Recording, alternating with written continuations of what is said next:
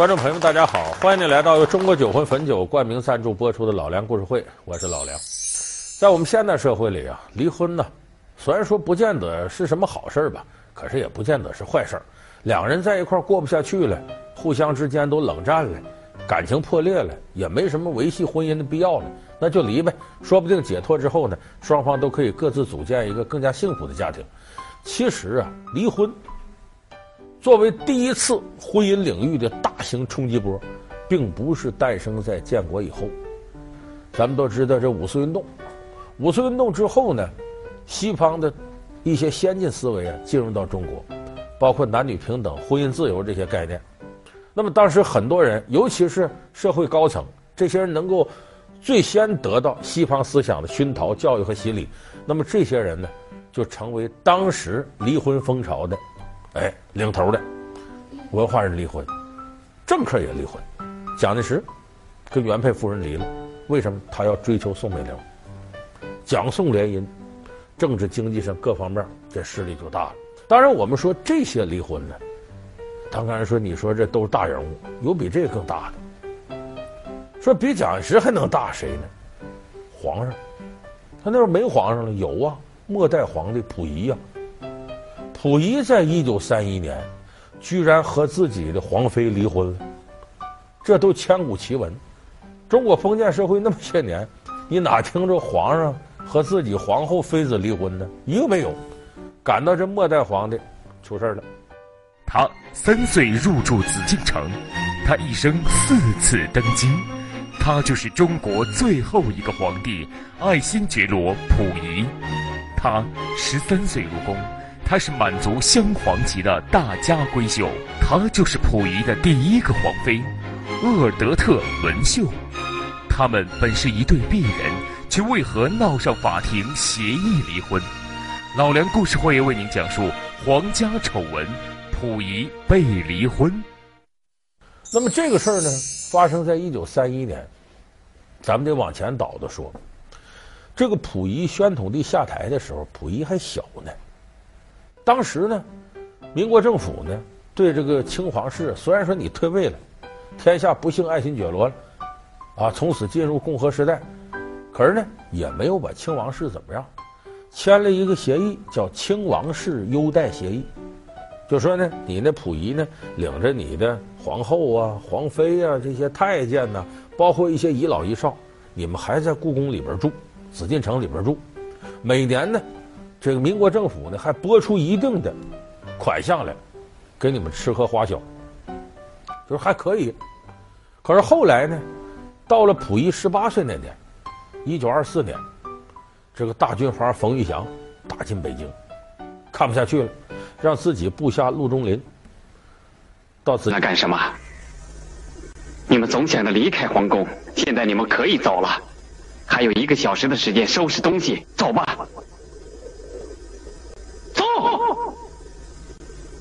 就这么的，溥仪带着他这些后妃呀、太监什么的，就到了天津，住在天津。开始去在天津张园，后来在天津静园。静园这名字是溥仪自个儿起的，什么意思？我静观其变。他这脑子里还琢磨什么时候我还能当皇上呢？在一九三一年，溥仪正做着当皇上美梦，因为那时候日本人跟溥仪开始勾搭了。可这时候发生了一件大事儿。把溥仪搞得龙颜大怒，暴跳如雷。这什么事儿呢？这是一九三一年八月份的事儿。这个在天津静园住呢，这皇上还是宫里头的待遇。一个皇后是婉容，一个皇妃文秀。当时这个皇妃啊，文秀有个妹妹叫文山，也住在天津。到这静园呢，来看他姐姐来，然后跟自个儿姐夫溥仪就说了，说这个姐夫。啊我姐姐天天在你这儿待着，大门不出二门不进。这天津是花花世界，我想带她出去玩玩，散散心，你看行不行？照理说啊，如果不是皇上允许，任何皇上手底人不能随便出宫，这是规矩。但那天溥仪高兴，怎么高兴呢？他弟弟来了，他弟弟叫溥杰，来看他哥哥来。你看家里来人了，这个溥仪一高兴。心里头一舒坦，去吧去吧去吧，玩去吧。就准许文山带着他姐姐后妃文秀出去玩去。所以当时这个文山、文秀姐俩呢，就在天津市里转悠，转悠一圈之后呢，奔当时天津最好的宾馆娘娘，——天津国民饭店。你哪儿去？哪儿去？今儿是娘娘千秋，家里正等着呢。娘娘，李德，你先回去吧，我今天不回去了。什么？我再说一遍，去告诉你们皇上，我姐姐不回去了，再也不当那有名无实的皇妃了。这走，这娘娘，娘娘，娘娘，拿去。皇上见了这个，就不会怪你了。走。太监哪听过这个呢？可也不敢违逆呀，带着三封信连滚带爬的就回静园，就给溥仪送上去，把溥仪给气的。人在家中坐，祸从天上落，这干什么？这是。虽然说溥仪当时跟文秀的关系也不多好，但是皇上啊，让一个皇妃说咱俩离婚，我不跟你过了。过去咱知道封建社会虽有七出三不出，但是。只有男的休女的，哪有女的休男的？何况还是休了皇上了。这中国历史从来没有这事儿。你想溥仪在在清宫里边接受这种传统教育，能受了吗？龙颜大怒，完了！大清三百年的江山就断送在我的手里，如今又出了这等的丑事，这叫我叫我怎么有脸去见列祖列宗啊？还愣着干什么？快拿主意，拿主意啊！有的人说纳闷了，说这文绣，你说跟皇上过日子，别的不说，锦衣玉食啊，那吃喝穿戴不用说，那得荣华富贵，他怎么就跟皇上不正经过，要离呢？这还得从头说，得说从一九二二年开始说起。二二年，溥仪十六岁，这个时候呢，叫隆庆初，一后一妃构成三宫六院七十二嫔妃的原始体。哎，就由这个发展，然后接着往后，呢贵人呢，答应、常在、懿贵妃就进来了。那时候怎么选呢？咱们看过《甄嬛传》，好多朋友知道。嘉兴知府之女夏如花，撂牌子赐花。那时候皇上选妃就这么起，可这会儿呢，这是清朝也没了，溥仪也摆不了这么大谱了。那怎么选呢？那你不能送到宫里排成一排，那时候也不现实了。这么着，不是当时能拍照吗？把照片拍下来，然后照片送到宫里。是谁呀、啊？这是文秀格格，她才十二岁，模样倒是挺逗人的。看上文秀了，再就看上这婉容了。按照这个溥仪个人的喜好呢，应该是文秀为皇后。婉容为这个贵妃，是这么个顺序。可是呢，咱们都说这个儿女婚姻呐，家族的长辈有时候起作用。当时呢，溥仪有个长辈，端康太妃，那他得叫姨母这个。所以这端康太妃说，皇后呢当母仪天下，你得有个端庄的架。你小孩他能装得住吗？他那照片再怎么照他是孩子。所以端康太妃啊喜欢婉容，不怎么喜欢文秀。端康说：“这样吧，调个，婉容为后，文秀为妃，怎么样？”这一说，溥仪十六岁孩子没多大主意，行，点头同意。可这个事儿就给后来文秀离婚呢埋下了不和的种子。咱们前面说溥仪呢比较喜欢文秀，也愿意跟他在一块玩，俩人没事啊，活动地方也不大，后头就个景山，那边一什刹海，到景山顶上放放风筝玩。可是婉容看着来气，为啥？这婉容岁数比他大呀，那时候十七了，有心眼儿了。这婉容呢，在天津呢，上过洋人的学堂，受过西方教育，他对这一夫多妻他就反感。但是他这老祖宗规定没法违背，他心里认为啥呢？这溥仪这皇上是我的皇上，我的丈夫，我怎么跟别的女人分享呢？再一看他俩在一块儿挺近乎，他也来气。这婉容她毕竟大十岁，比文秀。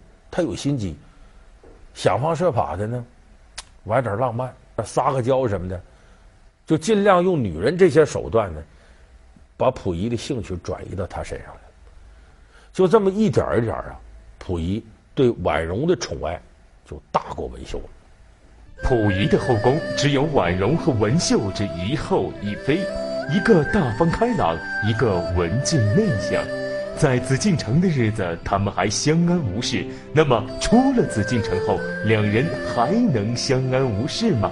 是两位争宠，还是一位独宠呢？溥仪又是怎么处理他和两位妻子的关系呢？这不后来被撵出宫了，撵到天津，撵到天津一开始住在张园里边呢，婉容就摆上皇后的派头了，啊，那个你这文秀。你住到一楼侧屋，厢房，他跟着溥仪两个人呢住到二楼主卧。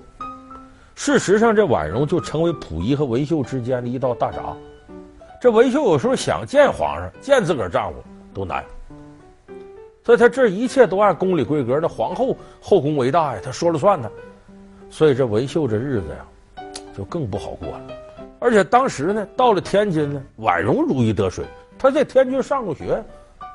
对天津特别熟悉，那溥仪这时候男人，你看在外边一见花花世界，眼珠子瞪溜圆，都发绿啊。此间乐不思蜀也，一点点就更加冷落文秀了。但是这个文秀呢，不是说两耳不闻窗外事，他就发现呢，这个溥仪啊身边总有日本人。那阵日本人琢磨什么呢？他这不是九一八事变那前前后后，他阴谋占领东三省，特别需要找个傀儡。后来，一九三二年成立伪满洲国，请溥仪当皇上去，其实就是傀儡皇帝。所以那阵日本人憋着这个坏呢，跟溥仪打交道。这文秀就觉得这不是个事儿。就你溥仪，虽然你想兴复大清，但你不能这样借助外力。你这岂不是驱虎吞狼，最后是引狼入室啊？所以文秀当时还有这么点政治觉悟，就跟溥仪说这个事儿。这溥仪一看，你说你是我老婆，后宫不得干政，你不知道吗？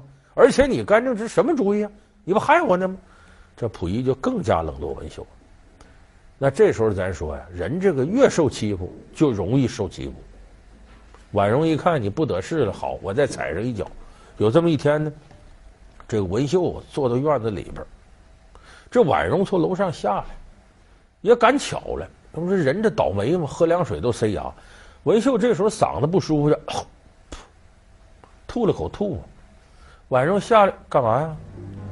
指桑骂槐呀？给皇后主子请安，你怎么吐我痰？主子，哎，皇后主子，皇上，皇上，你看，你看呢？痰？什么痰？这就是你那个礼仪有加的爱妃干的。真的吗？都都已经这样了，还有什么真的假的呀？小名字，你带朕去训斥他，叫他不得无礼。这溥仪照理说，你说。这俩媳妇有矛盾了，你这当老公的就得过去调解调解，问问怎么事。溥仪不分青红皂白，来把大学士李国雄给我请来，让来干嘛呢？你叫奉旨斥责，就我给你这权利，你下去，你给我骂这个文秀一顿。奉旨斥责，就奉皇上旨意去骂人去。这李国雄啪啪啪啪啪啪，把文秀一通数了。文秀多委屈这是。来人呐！快来人！幸亏旁边这有太监有宫女的，赶紧给抢下来。受了伤，他没死，还救过来了。这下也给溥仪吓一跳，说你不管怎么着，他真死这儿了，这皇上脸也不好看呢。这么着吧，你在天津不有个妹妹吗？文山吗？进里边陪着你来。这个时候呢，文山来了不说呢，还带来他远房表姐的一个女儿，叫玉芬。这个人呢，你看晚一辈是外甥女儿，但是岁数呢，比他俩都大，二十多岁了。这个玉芬受过西方教育，他也觉得这日子不能过了，跟文秀一商量，说：“这个大姨呀、啊，我建议你呀、啊，离婚。”把文秀吓一哆嗦。但那会儿离婚已经挺普遍，可是这是皇上身边，哪有皇后、皇妃跟皇上离婚呢？想他都不敢想啊。说这跟皇上这这能行吗？玉芬说怎么不行啊？他什么皇上啊？大清亡了多少年了？现在是民国，咱们都是民国的公民，你和他一样平等的。什么皇上不皇上？你太拿他当回事了。他不离都不行，咱们到法院告他去，有讲理的地方。就这么这一弄，一来二去的，文秀这心活了。你看看，你又来了。那你明白我的心吗？啊，我是皇上，我心里想什么，你明白吗？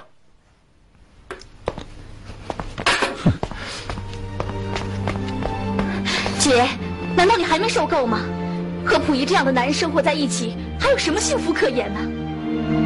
我要离婚。哎，姐，住处我已经找好了。嗯，律师我也帮你请好了，你放心吧啊。终于等来了前面我说的，一九三一年八月份这机会，哥哥车接出去，说是玩去，再不回来。这前面再说三封信递到溥仪这儿。溥仪气的浑身直哆嗦，还有这个，我妃子把我休了，我这脸往哪儿搁呀？我是皇上啊，九五之尊呢。可是身边有人劝他，我们看呢，这文秀啊，跟你离呀，王八吃秤砣铁了心了。咱别把这事弄大，弄大皇上这脸，哎呀，这么着，能不能找人疏通疏通？就让文秀出来，你们两口子见个面，把这事摆开了，说和了，别离。溥仪一想，事到如今也只能如此了，派人找文山的找玉芬。秀妹，你怎么能说出这些话？不要说皇上并无虐待之事，就是虐待，也应该耐死忍受。文七兄，忍，我整整忍了九年了。过去，我曾想死过多次，现在我不想死，我也不想忍。我想过人的生活，文七兄，你知道不知道？虽然文秀姐在宫里当了九年皇妃，可姐姐她只有心酸，没有爱情。你想想看，这难道还是一个女人的生活吗？结果呢，这文秀死活不跟你见面，用现在时髦一句话说，跟我的律师谈。他当时就请了律师了，由律师出面打这桩离婚官司。那么这个时候呢，外界这舆论可传开了。你想，这是多好个新闻呢？皇上离婚，几千年来从来没有，而且是妃子要休他，所以这报纸铺天盖地就报道。哎，买报买报，哎，快买意思报啊！看皇美文秀要和倒霉的皇上离婚了啊！不卖了，不卖了，不卖了，不卖完了就没有了。废！你们不是说都安排好了吗？这报纸是怎么回事？所以两人很快就进入实质的离婚谈判程序。当时呢，文秀提出来离婚，第一，第二，你得给我赡养费，要多少呢？五十万大洋。咱们照理说说皇上这时候虽然下台了，但那穷的就剩下钱了，还能在乎这个吗？溥仪心里头憋气呀，你向我要五十万大洋。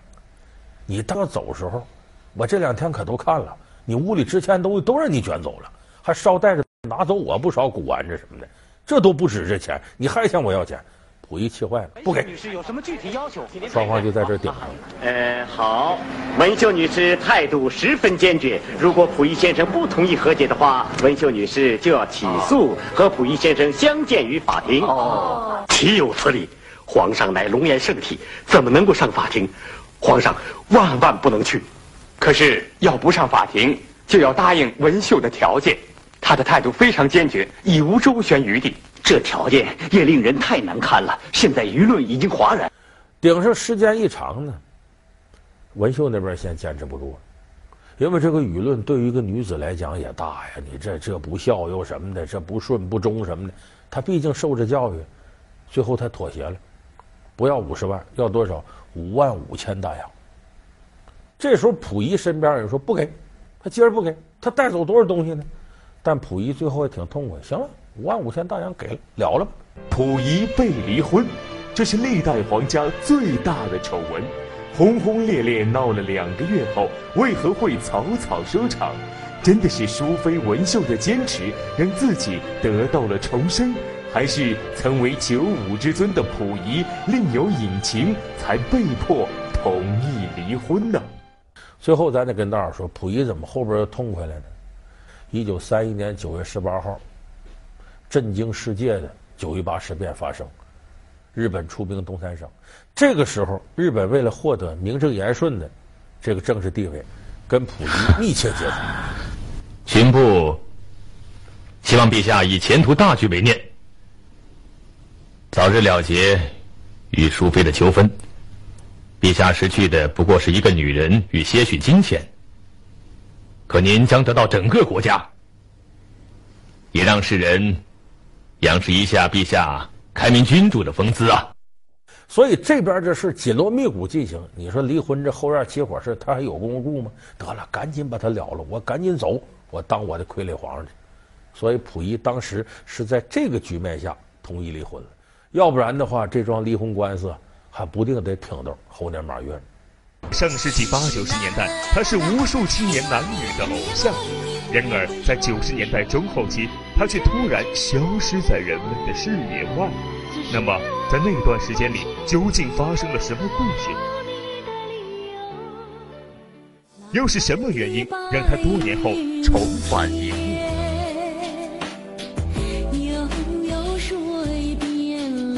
老梁故事会为您讲述那些年我们一起追的甜妹子李玲玉。感谢您收看这期老梁故事会。老梁故事会是由中国酒魂汾酒冠名赞助播出。我们下期节目再见。